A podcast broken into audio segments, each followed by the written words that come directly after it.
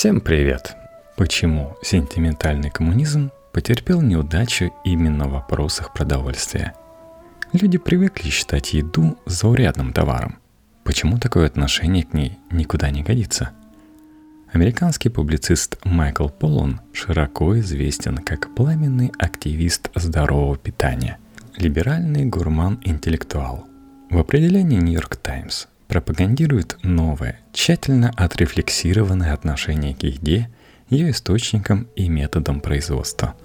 В своей книге «Дилемма всеядного» шокирующее исследование рациона современного человека выходит в издательство «Эксмо», Полон утверждает, что привычки в питании, усвоимые все большим количеством людей, имеют целый ряд тяжелых последствий, не исключая моральных. Что касается родины автора США, то происходящее там Полун объявляет национальным расстройством пищевого поведения. Какое лечение предлагается? Еда – это сильная метафора многих ценностей, которым угрожает глобализация. Среди таких ценностей можно назвать местные культуры, самобытность, ландшафты и биоразнообразие. Когда Жозе Баве, фермер из французской деревни Рокфор и активист движения антиглобализации, захотел выразить протест против глобализации, он въехал на своем тракторе сквозь стеклянную дверь не в банк, не в страховую компанию, а в Макдональдс. Сегодня все самые мощные протесты против глобализации действительно строятся вокруг еды. Я имею в виду в частности движения против генетически модифицированных организмов – Могу упомянуть кампанию против патентованных семян в Индии. Несколько лет назад 400 тысяч индийцев вышли на улицу протестовать против правил на интеллектуальную собственность, утвержденных ВТО.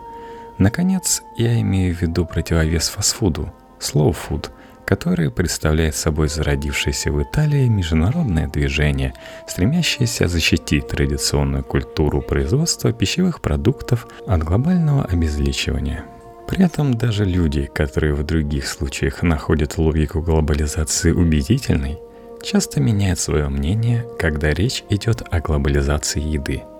Ведь последняя считает еду товаром, неотличимым от любых других. Это просто не вяжется с убеждениями или опытом людей – После падения последнего барьера на пути развития свободной торговли и окончания последней программы государственной поддержки фермеров стало ясно, что продукты питания могут поступать к нам из любого места в мире. Важно, чтобы они там производились максимально дешево.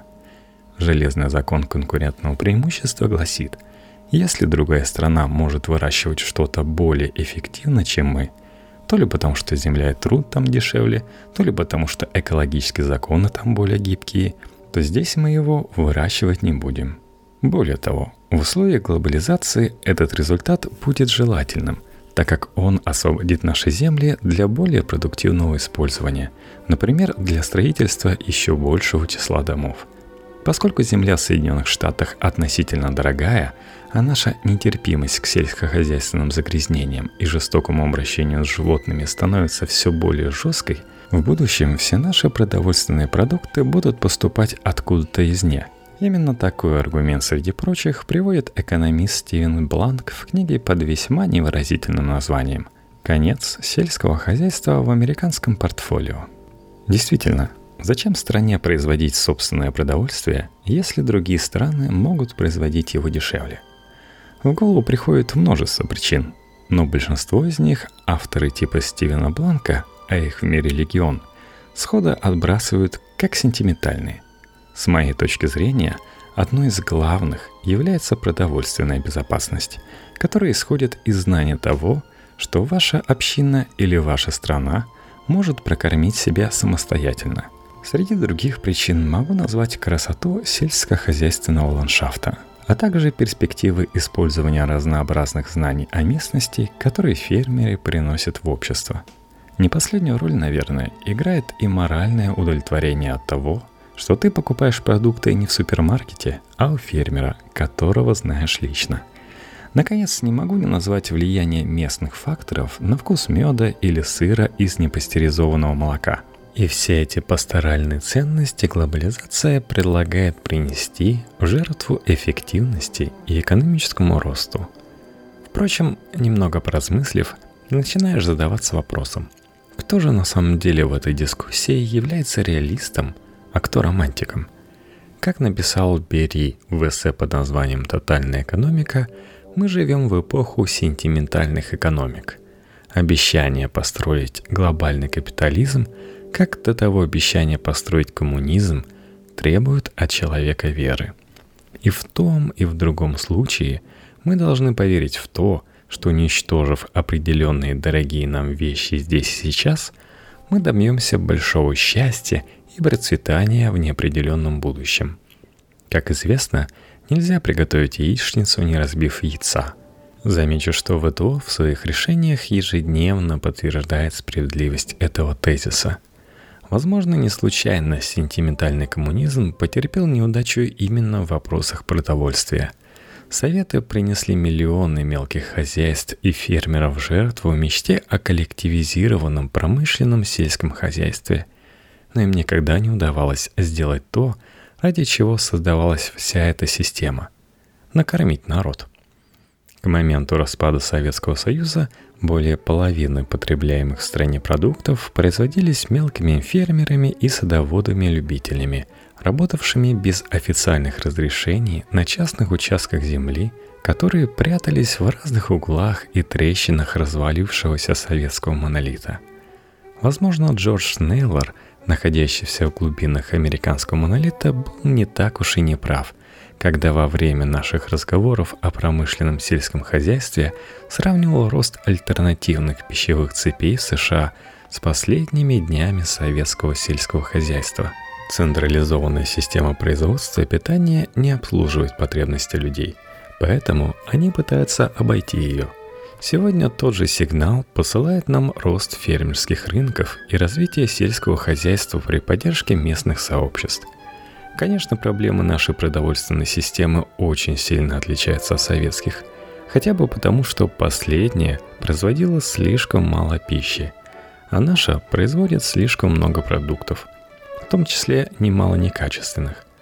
Но нет никаких сомнений в том, что существующая у нас система тоже не устраивает многих потребителей и производителей, поэтому они креативно находят пути для ее обхода.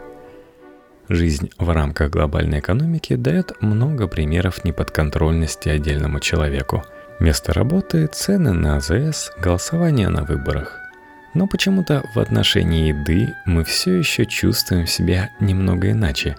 Мы все еще можем самостоятельно решать, причем каждый день, чем пополнить наш организм, в какого рода пищевой цепи участвовать. Другими словами, мы можем, например, отказаться от предлагаемого промышленного омлета и съесть вместо него какой-нибудь другой. Может быть, самому по себе это уже не такое уж большое дело, но оно может стать действительно большим. Уже одно желание части потребителей вводить в свой организм что-то другое создало рынок экологически чистых продуктов объемом 11 миллиардов долларов. Эта торговая площадка была построена самими потребителями и фермерами, неформально сотрудничающими за пределами существующей системы, и уж точно без всякой помощи со стороны правительства – Конечно, сам по себе факт локальности продукта не гарантирует, что он будет органическим или что его возделывание обеспечит устойчивое развитие экосистемы. Ничто не остановит местного фермера от использования химикатов или негуманного обращения с животными. Ничто, кроме неодобрения клиентов. Местный потребитель вместо того, чтобы смотреть на этикетки, будет осматривать саму ферму или найдет фермера и в глаза спросит его о том, как он растит урожай и как обращается со своими животными. Вместе с тем есть веские основания полагать, что настоящее местное сельское хозяйство, как правило, более устойчиво, чем обычное. Причины? С одной стороны, оно с меньшей вероятностью полагается на монокультуру, то есть не подвержено тому первородному греху, из которого вытекают почти все другие проблемы нашей продовольственной системы – Фермеру, который зависит от местного рынка, волей-неволей приходится производить большое разнообразие продуктов, а не специализироваться на одном-двух видах растений или животных, которых требует от него общенациональный рынок, органический или иной. Супермаркет хочет получать весь свой запас салата из Калифорнийской долины Солинас, все яблоки из штата Вашингтон, всю кукурузу из Айовы. По крайней мере, до того дня, пока не решит, что хочет, чтобы вся кукуруза поступала из Аргентины, все яблоки из Китая, а весь салат из Мексики. Жители Айовы могут съесть не так много кукурузу и соевых бобов из того гигантского количества, которое они производят – так что если население Айовы решит питаться местными продуктами, а не покупать еду в супермаркете, то их фермеры будут вынуждены быстро научиться выращивать и другие растения, а не только кукурузу и сою. А когда они начнут выращивать такие растения, то скорее всего обнаружат, что могут отказаться от большинства удобрений и пестицидов – так как диверсифицированная ферма будет сама производить большую часть необходимых удобрений и средств для борьбы с вредителями. Сегодня в Европе можно часто увидеть на бамперах наклейки с надписью «Ешь свой пейзаж». Смысл этого лозунга в том, что решение питаться местными продуктами есть акт сохранения местных условий. С большой вероятностью такое действие будет более эффективным и более устойчивым, чем перевод средств различными экологическими организациями. Реализовать лозунг «Ешь свой пейзаж» непросто. Участие в развитии местной пищевой промышленности требует значительно больше усилий, чем шопинг в Whole Foods.